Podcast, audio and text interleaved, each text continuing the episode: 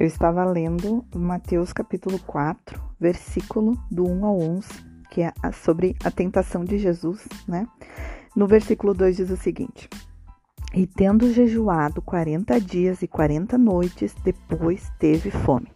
Depois, depois de ter jejuado, teve fome, né? Não diz assim, ah, teve fome durante o jejum. E chegando-se a ele o tentador, disse: Se tu és o filho de Deus, manda que estas pedras se tornem em pães.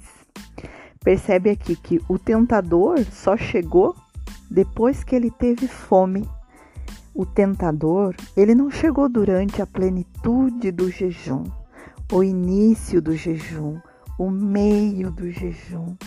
O tentador chegou quando? Quando ele teve fome quando ele estava vulnerável, quando ele estava fraco, quando estava com o seu corpo fraco, enfraquecido.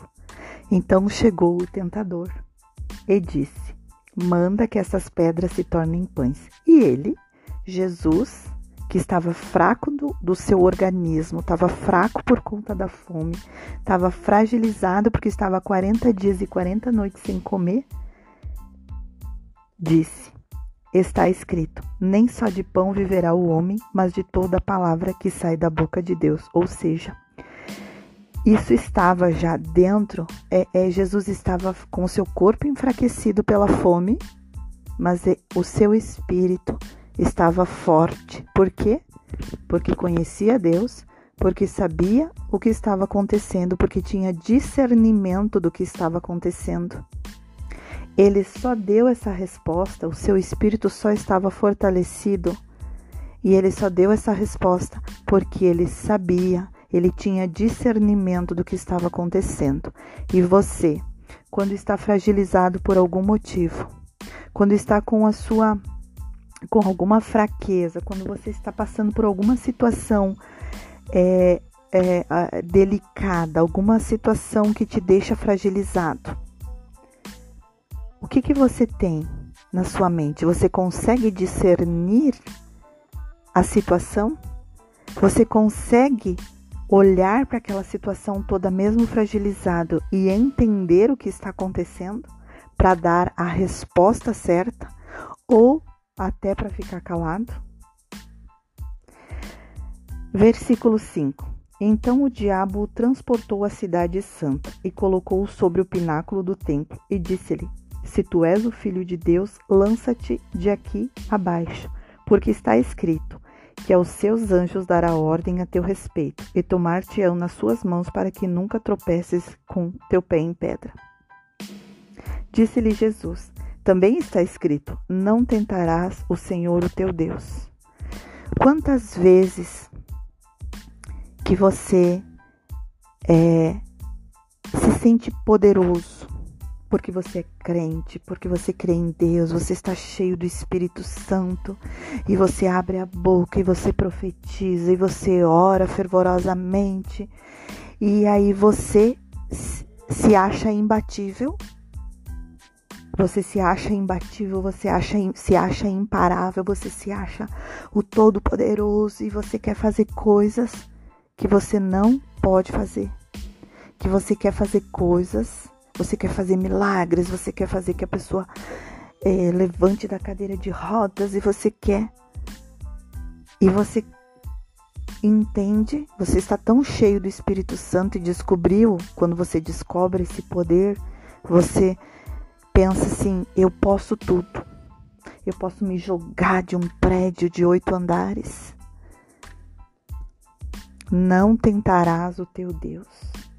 Não tentarás o teu Deus, o Senhor, o teu Deus. Você está cheio do Espírito Santo, você crê em Deus, você ora fervorosamente, você se sente imparável e imbatível. Mas você não é.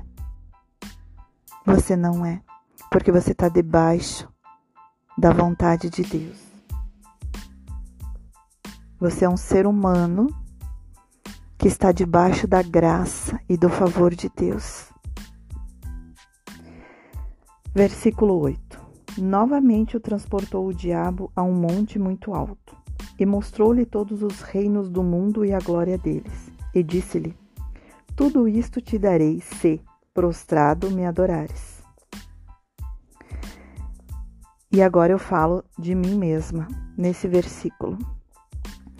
Eu estou num, num, num momento que eu sei muita coisa, eu tenho conhecimento de muita coisa e eu tenho conhecimento de mim mesma, de como manipular os meus pensamentos ruins, de como manipular a minha é, preguiça, de como manipular aqueles pensamentos de, de, de procrastinação, de pensamentos de autossabotagem. Então, eu tenho esse conhecimento sobre mim e eu consigo.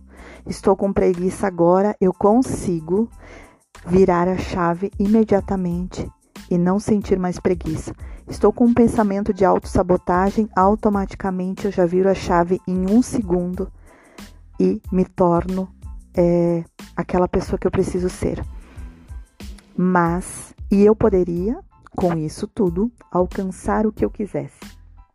Tudo. Eu, eu poderia enriquecer nesse exato momento se eu colocasse em prática tudo aquilo que eu sei, tudo aquilo que eu aprendi, todo o meu conhecimento e todo esse poder que eu tenho sobre mim mesma, eu conseguiria enriquecer e eu conseguiria ter o que eu quisesse.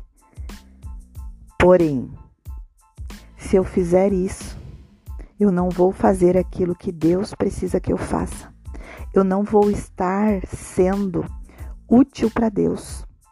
Porque a utilidade, o uso que a minha vida tem agora, nesse momento, para Deus é outra.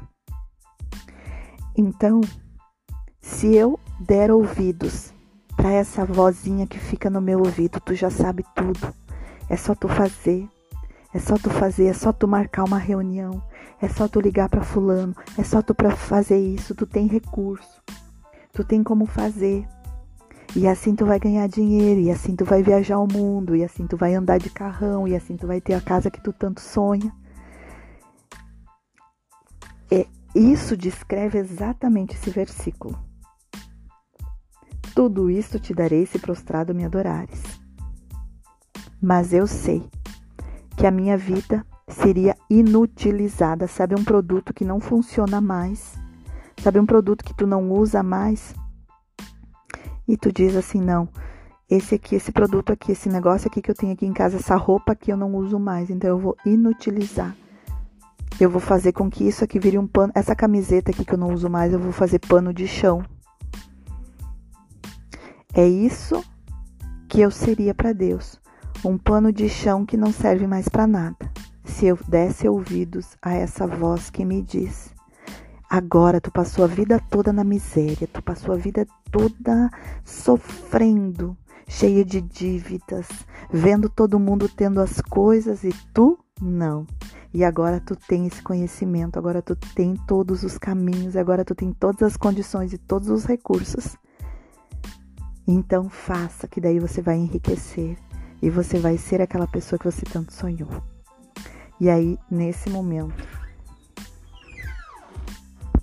então eu seria uma inútil para Deus. Mas eu teria as coisas do mundo. E eu não quero isso, eu não aceito isso. Eu quero aqui, eu renuncio. Eu renuncio a isso. Eu renuncio a tudo que o mundo pode me dar. Eu renuncio às riquezas. Eu renuncio aos reinos.